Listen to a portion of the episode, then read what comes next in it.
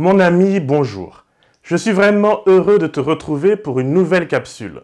Aujourd'hui, nous allons voir comment la vie de Joseph illustre à merveille le combat sans répit qui se livre dans nos cœurs.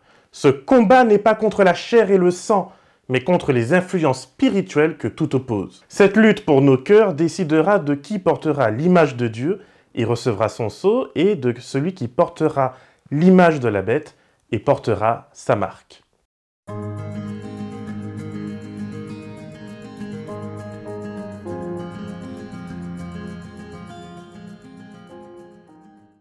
Vous êtes nombreux à m'avoir découvert durant les deux dernières semaines grâce à mes vidéos sur la marque de la bête ainsi que celle sur le sceau de Dieu.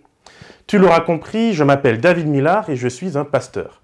Cela veut dire que je m'efforce d'être un spécialiste du texte biblique et que j'encourage celles et ceux qui le souhaitent dans leur démarche de foi.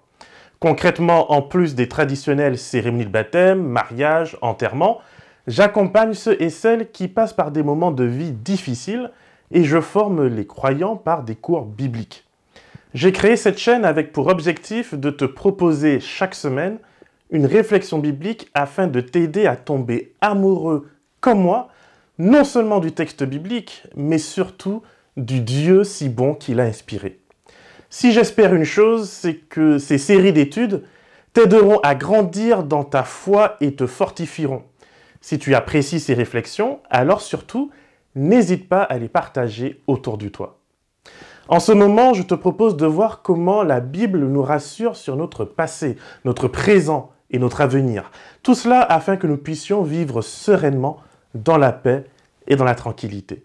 C'est justement ce que nous raconte la merveilleuse histoire de Joseph. J'aime vraiment beaucoup la Bible. Les histoires et les témoignages qu'elle raconte me parle d'un Dieu créateur qui m'aime et qui m'accompagne. Mais des fois, c'est pas comme je veux. Et pour Joseph, on peut vraiment dire qu'il en a bavé le pauvre. Je vais te parler un peu de son passé. Déjà, il faut savoir que Joseph provient d'une famille fortement dysfonctionnelle, probablement la plus dysfonctionnelle de toute la Bible.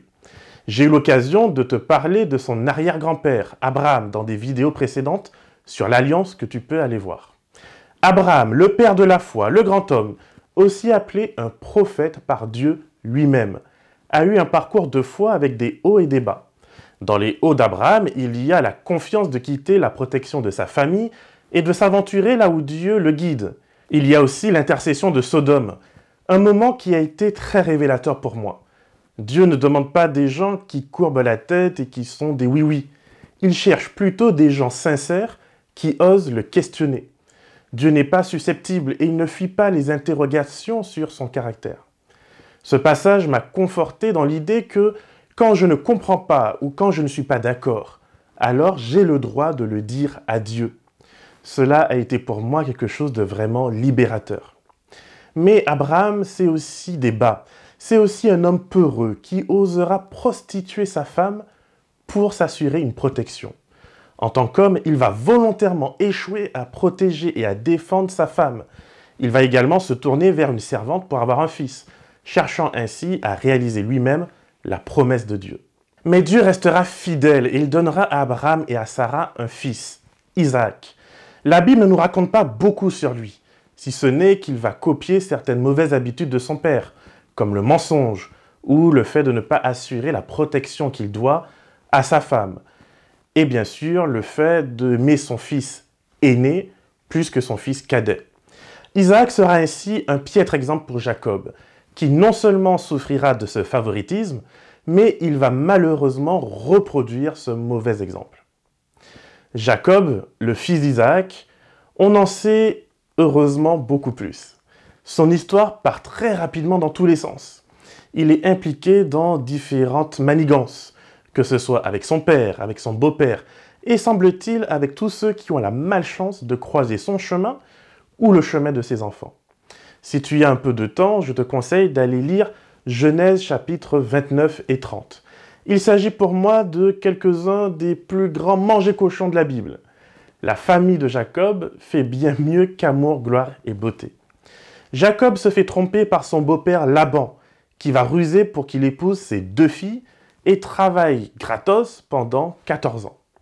Ensuite, Jacob, qui n'aime que la cadette des sœurs qu'il épouse, va clairement le faire savoir en donnant à Rachel tout ce qu'elle désire et malheureusement en méprisant par la même Léa.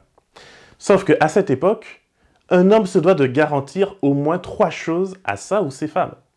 Un toit, de quoi manger et de quoi se vêtir, et une descendance. Genève 29 nous montre assez clairement que Jacob fait le strict minimum pour Léa. Mais Dieu sera là. Il voit la tristesse, il voit la peine de ses sœurs et il les aide. Regarde au verset 31 ce que dit la Bible. Le Seigneur vit que Léa n'était pas aimée et il la rendit féconde. Mais quelle merveille que même dans les manger cochons familiaux les plus graves, même dans les difficultés, Dieu voit, Dieu entend et Dieu répond. Mais au lieu de se souder autour de leur espérance en Dieu, ces sœurs utilisent les bénédictions divines pour se faire la guerre. Léa va remercier Dieu en donnant des noms à ses fils qui franchement me brisent le cœur. Elle espère qu'à chacun des fils qu'elle met au monde, son mari lui donnera enfin un peu d'importance. Ruben signifie regarder un fils. Siméon signifie entendu et Lévi signifie attaché, car elle espère ces choses de son mari. Rachel lui fait la guerre en donnant pour femme à Jacob sa servante, exactement comme le fit Sarah. Mais voici comment Rachel nomme les enfants qui naissent. Le premier, Dan, signifie juge, car Rachel est persuadée qu'avoir des enfants grâce à sa servante est un jugement de Dieu contre sa sœur. Pour le deuxième, elle dira J'ai livré un combat surhumain contre ma sœur et je l'ai emporté. Bref, voici un peu l'ambiance dans laquelle Joseph va naître et grandir. Lorsque sa mère Rachel décède en donnant naissance à son petit frère, son père va insulter Léa en restant dans la tente de Bila, la servante de Rachel et la concubine de Jacob. Alors, probablement que, excédé par le manque d'amour que Jacob manifeste envers sa mère, et surtout parce que c'est considéré à l'époque comme une insulte, euh, je parle ici du fait que Marie passe plus de temps avec une concubine qu'avec une épouse, et en plus la première épouse, alors Ruben ira violer Bila pour la déshonorer. Voilà comment la méchanceté, la haine ronge les cœurs. Mais Jacob, malheureusement, persiste et signe. Il donne ouvertement plus d'importance à Joseph, à Benjamin et à tout ce qui lui rappelle Rachel qu'à ses autres fils. Alors, entre les doux rêves de Joseph et une tunique multicolore offerte par Jacob et qui lui donne la place de premier parmi ses frères, les enfants de Léa se laissent consumer par cette haine, par cette tristesse, par la colère, par l'humiliation. Ils décident dans leur cœur de détruire Joseph, de lui faire payer l'injustice de leur père. Ici, ses frères se laissent pleinement consumer par l'esprit de la bête. Ils mordent Joseph en le faisant disparaître, sans imaginer qu'ils signent par là même leur propre destruction. Tu vois, même au sein d'une famille, même au sein d'une église, on peut vouloir la mort de l'autre. On peut vouloir le faire disparaître. La jalousie est un poison qui nous pousse à commettre des atrocités. Joseph va donc se retrouver en Égypte. D'homme libre et favori de son père, il se retrouve esclave d'un ministre de Pharaon. L'esclavage au temps de la Bible désigne la personne qui est liée par contrat et qui n'a pas la liberté de gagner sa vie comme il ou elle le souhaite il y a généralement deux types d'esclaves. Les pires sont ceux qui n'ont pas beaucoup d'instruction. Ils se retrouvent généralement dans les champs, dans les mines, dans des endroits où le travail est très dur et où l'espérance de vie est très faible. Et puis de l'autre côté, il y a ceux qui sont bien mieux lotis, bien mieux traités. Ce sont les esclaves avec un minimum d'instruction, à qui l'on peut confier des tâches plus complexes. Joseph se retrouve intendant de la maison de Potiphar. Cela signifie qu'il avait reçu une bonne instruction dans sa famille. Comme quoi, on peut être berger et nomade, mais cela ne signifie pas que l'on soit un barbare. De la même manière, l'instruction n'a pas épargné la haine de ses frères. On pourrait dire qu'après le choc et l'horreur d'avoir non seulement perdu sa famille, mais également de se retrouver en galère grave, Joseph trouve une famille d'adoption chez Potiphar. Malheureusement, encore une fois, le bonheur dans cette nouvelle famille ne sera que de courte durée. La femme de Potiphar veut elle aussi mordre Joseph, évidemment à sa manière. Elle veut mettre cet esclave dans son lit. Dans l'Antiquité, beaucoup considèrent que des rapports sexuels avec un esclave, ce n'est pas de l'adultère. Un esclave étant davantage un outil qu'un être humain, les riches matrones n'hésitaient pas à se faire plaisir. C'est beaucoup plus tardif, je sais, mais euh, dans la Rome antique, on a retrouvé des traces d'un commerce d'esclaves particulier. Il y avait une forte demande, paraît-il, pour des hommes bien et largement montés pouvant consoler les nobles romaines dans leur solitude et leur frustration. Pour les moins riches, eh ben, il y avait pour consolation des objets un peu pointus. Comme quoi, il n'y a rien de nouveau sous le soleil. Et ces pratiques, on les retrouve dans d'autres cultures, et y compris en Égypte. Bref, Joseph pouvait se dire que ce n'était pas grave. Après tout, beaucoup le font. Tant que leur affaire reste discrète, personne ne viendra les embêter. Lorsqu'on a été blessé et que des personnes ont abusé de notre gentillesse, on a souvent la tentation de vouloir rendre la pareille, de profiter des situations et des gens dont on pourrait, à son tour, soi-même abuser. Et c'est là qu'il y a pour moi une clé spirituelle importante à cette histoire. Soyons francs. Il y a dans l'Église beaucoup de personnes amères et jalouses qui sont prêtes à traiter leurs prochains comme les fils de Léa le firent avec Joseph. Et je suis sûr qu'ils ont eu et qu'ils ont encore leur raison. Joseph me donne l'impression d'avoir été un garçon un peu arrogant. Le traitement de faveur de son père n'a rien arrangé. Mais là où ces garçons se laissent consumer par leur jalousie et leur haine, Joseph, lui, va choisir de se laisser transformer par l'esprit d'intégrité de Dieu. Joseph va choisir de ne pas transmettre aux autres le mal qu'il reçoit. Le voilà donc à présent dans le monde, cet endroit que nous aimons dénigrer, cet endroit qui est censé être tellement pire que l'Église. Pourtant, que ce soit dans sa famille ou dans le monde, l'expérience que Joseph fera de cette Égypte ne sera pas pire ou mieux que celle qu'on a dans l'Église. Là aussi, il va rencontrer des personnes honnêtes et bonnes, mais aussi des personnes malveillantes. C'est son intégrité qui fera la différence. C'est cette intégrité qui lui permettra d'être en bénédiction pour sa famille, pour son Église, mais aussi pour le monde entier. Bien sûr, je pense que Joseph aurait préféré rester auprès de son Père, comme nous aurions probablement préféré que Jésus soit déjà revenu et que nous puissions vivre dans ce royaume des cieux où il n'y aura plus ni mal ni souffrance. Mais que faire quand ce n'est pas le cas? Vais-je passer mon temps à me plaindre? Et à remettre à autrui l'amertume Ou vais-je donner à Dieu ce qui lui appartient, l'amour, tout en rendant à César ce qui lui revient également, ma fidélité Joseph, qui vient d'une longue ligne de personnes libres et indépendantes, va accepter de se soumettre au pouvoir égyptien, sans pour autant perdre ses valeurs. Voici vraiment, je pense, l'élément que nous avons du mal à comprendre. Dès que nous parlons du monde, dès que nous parlons de l'Égypte ou de Rome, nous voyons partout que des compromis.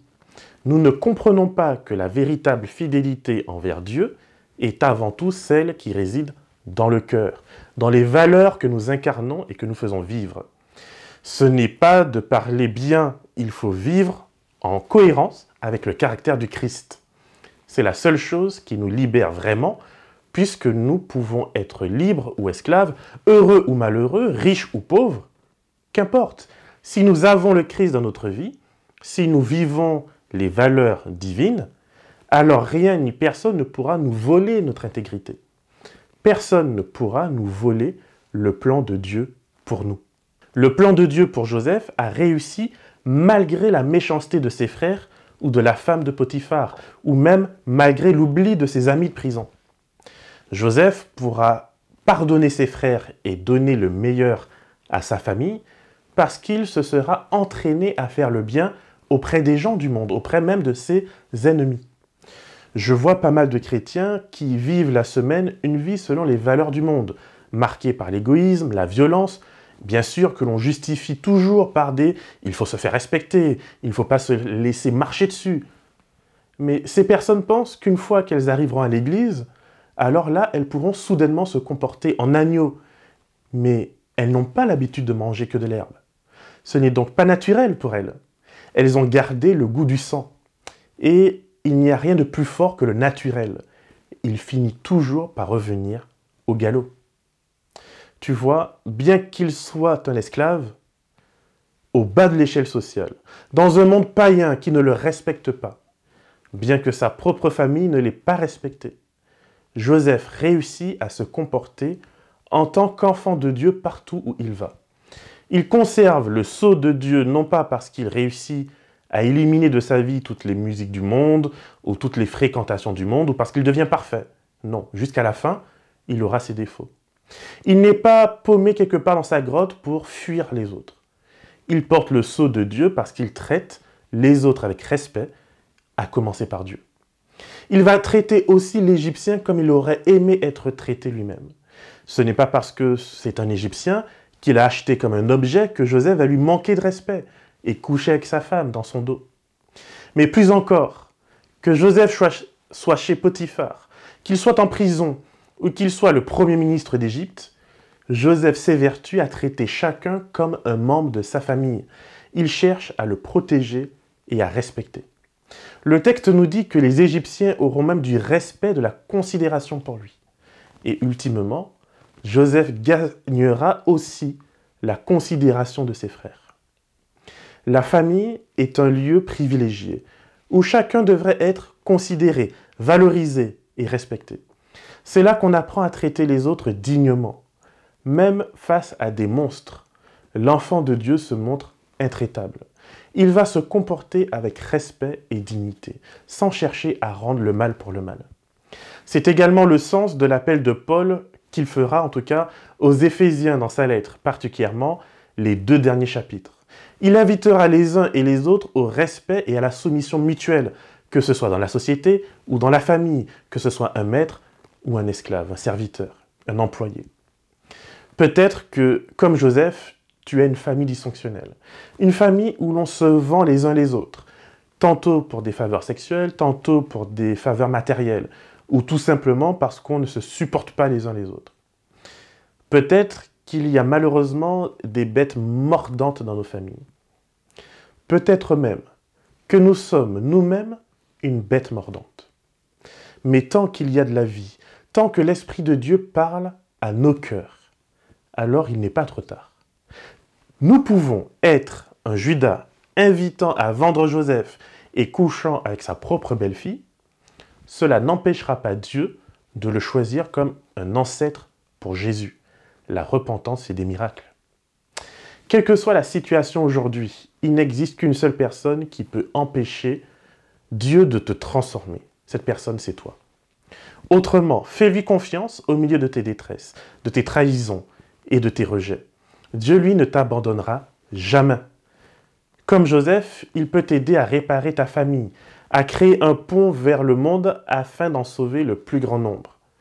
Et si tu fais partie de ces quelques personnes qui ont la bénédiction d'avoir une famille fonctionnelle, prie pour elle, protège-la et prie pour que Dieu t'aide à en faire profiter celles et ceux par laquelle ils trouveront du repos. C'est en cultivant ensemble l'image de Dieu en nous que nous serons fidèles dans les petites comme dans les grandes choses, et que nous serons en bénédiction pour de nombreuses personnes. Que le Seigneur te garde et te bénisse, et qu'il fasse de toi une source de repos et de bénédiction pour l'éternité.